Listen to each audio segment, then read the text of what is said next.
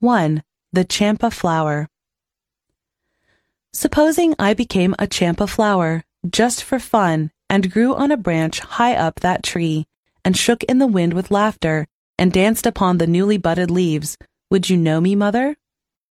You would call, Baby, where are you?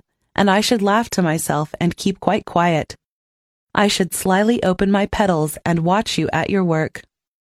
When, after your bath, with wet hair spread on your shoulders, you walked through the shadow of the champa tree to the little court where you say your prayers, you would notice the scent of the flower, but not know that it came from me. When after the midday meal you sat at the window reading Ramayana, and the tree's shadow fell over your hair and your lap, I should fling my wee little shadow onto the page of your book, just where you were reading. But would you guess that it was the tiny shadow of your little child?